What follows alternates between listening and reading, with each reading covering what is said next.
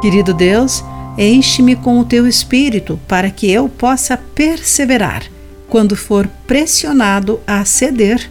Olá, querido amigo do Pão Diário, muito bem-vindo à nossa mensagem do dia. Hoje vou ler o texto de Jennifer Schultz com o título Dentro do Fogo. Um incêndio florestal em Andila, na Espanha, devastou quase 200 quilômetros de floresta. Nessa devastação, quase mil árvores ciprestes permaneceram em pé.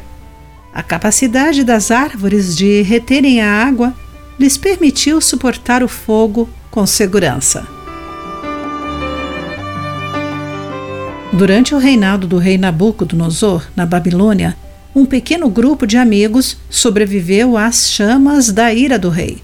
Sadraque, Mesaque e Abdenego se recusaram a adorar uma estátua que Nabucodonosor havia criado e lhe disseram: Se formos lançados na fornalha ardente, o Deus a quem servimos pode nos salvar.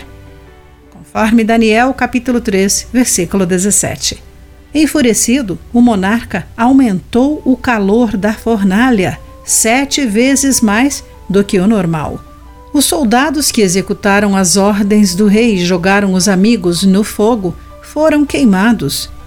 Mas os espectadores assistiram aos três amigos andando entre as chamas sem se queimar. Outra pessoa também estava na fornalha. Um quarto homem que parecia um filho de deuses. Muitos estudiosos acreditam que essa era a aparência pré-encarnada de Jesus.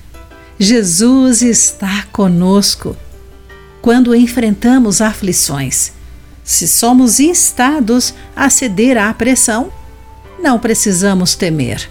Talvez não saibamos como ou quando Deus nos ajudará mas sabemos que Ele está conosco.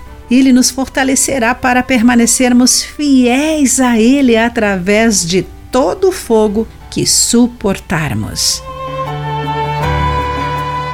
Querido amigo, o conforto sobrenatural da presença de Deus o encoraja ao enfrentar provações? Pense nisso.